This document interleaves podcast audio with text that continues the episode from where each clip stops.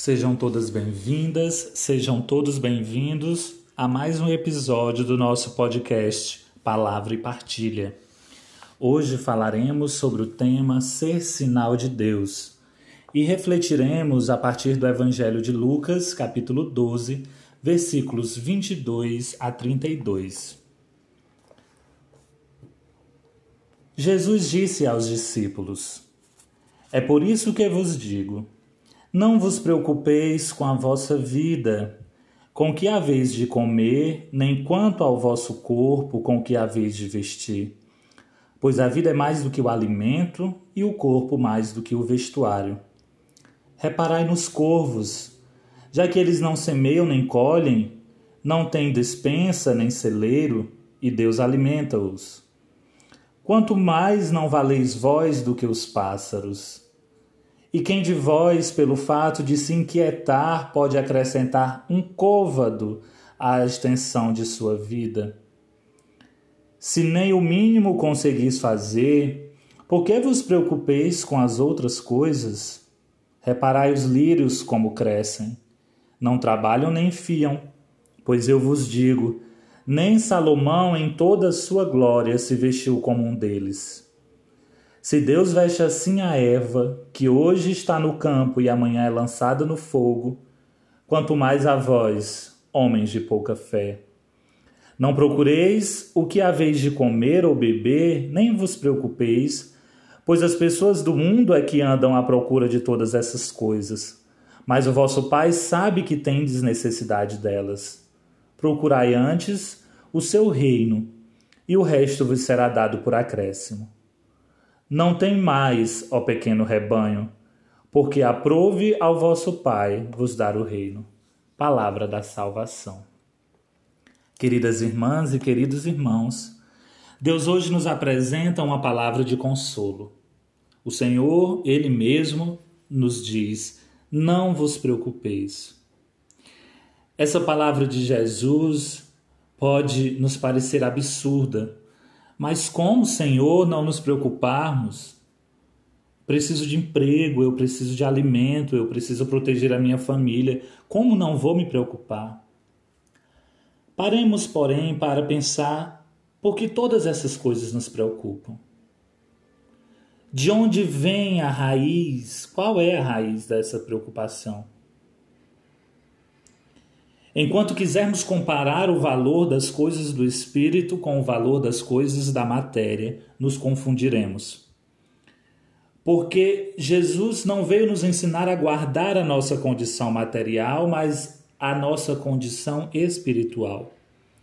E é por isso, pela condição da matéria, que não conhecemos ou não assumimos com profundidade esse chamado de Jesus ao desapegar-se eu creio em Deus, mas eu preciso viver e para viver nessa condição de matéria, eu preciso do trabalho, eu preciso do dinheiro e daí vem as demais preocupações.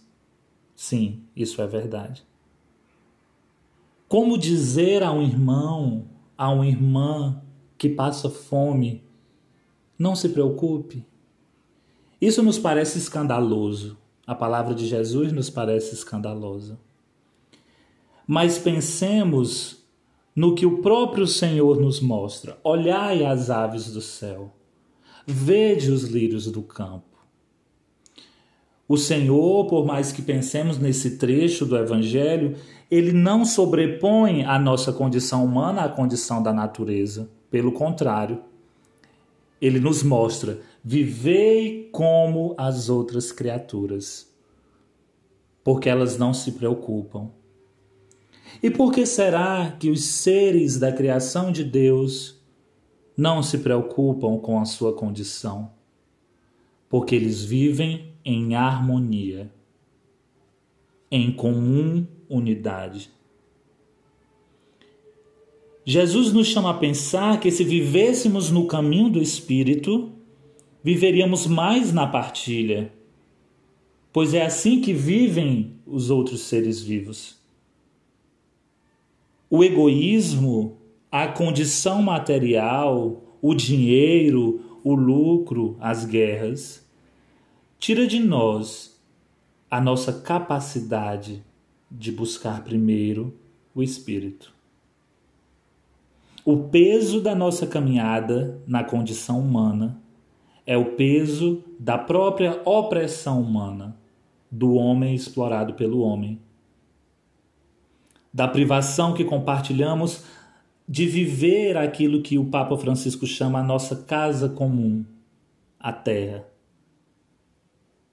Pensar em espírito é muito difícil quando estamos sobrecarregados pela matéria.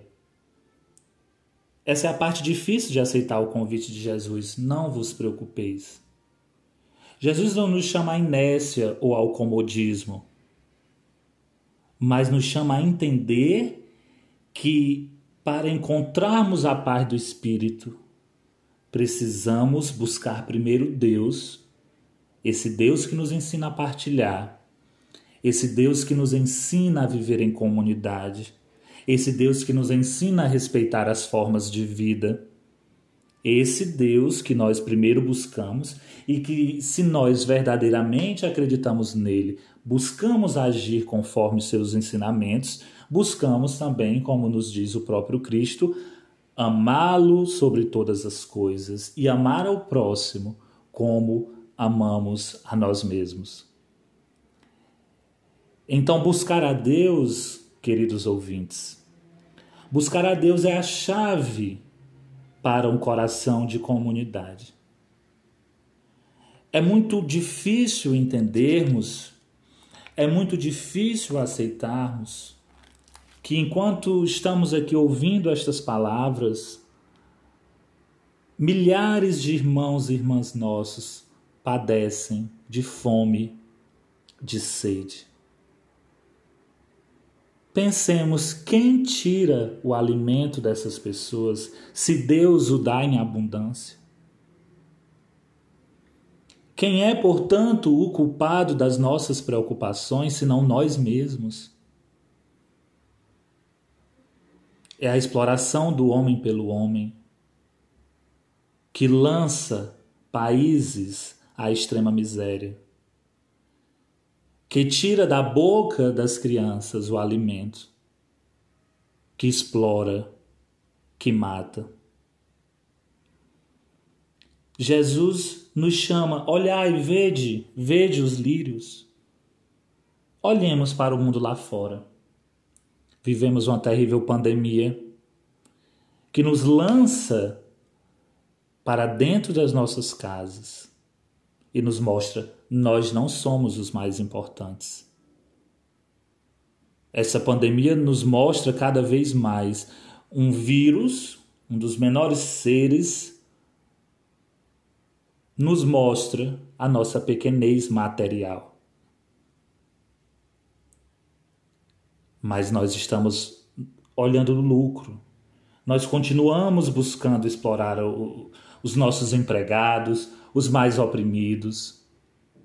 E não paramos para refletir. O que seria então buscar primeiro o reino de Deus? O que seria então buscar primeiro as coisas do alto, se não for aprender a partilhar? Como dissemos em episódio anterior, o Senhor nos ensina a dar de graça o que de graça nós recebemos. Nada é nosso. Mas o mundo divide, o mundo segrega e transforma a vida que é presente de Deus em um peso, em uma carga muito pesada.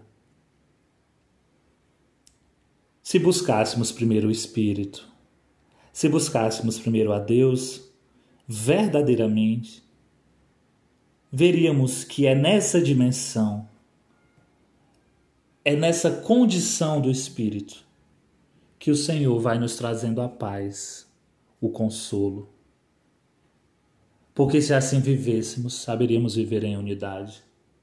E vivendo em unidade, cessaríamos todas as angústias que afligem o nosso coração. Precisamos que Deus nos ensine a ser esse sinal de Deus para o outro. Buscar primeiro o reino de Deus é refletir Deus em nossas atitudes do dia a dia. guardar esse tesouro onde nem a traça nem a ferrugem corrói. É entender que o Senhor nos chama a partilhar. E partilhando, aprendemos a confiar nele. Porque passamos a ser nós para os nossos irmãos sinal da providência divina. Somos Deus para o nosso irmão. E ele vê em nós a graça de Deus. E assim viveríamos em comum unidade. Que o Senhor nos ensine a buscar primeiro o seu reino, mas com profunda sinceridade, com coerência em nossas ações. Porque parece-nos difícil dizer busque primeiro o reino de Deus, não se preocupe para os que mais necessitam, para os que mais estão aflitos nesse momento. Porém, não esqueçamos que a aflição do nosso irmão, que a fome do nosso irmão, é responsabilidade da nossa ação humana, do nosso apego à nossa condição material e de nos esquecermos que é no espírito que nós construímos verdadeiramente unidade com Deus. Que seja essa a nossa missão. Que o Senhor nos ensine que no egoísmo não há graça. Que o Senhor nos ensine que somente na partilha nós construiremos o reino de igualdade e justiça, ao qual ele nos convida. Graça e paz.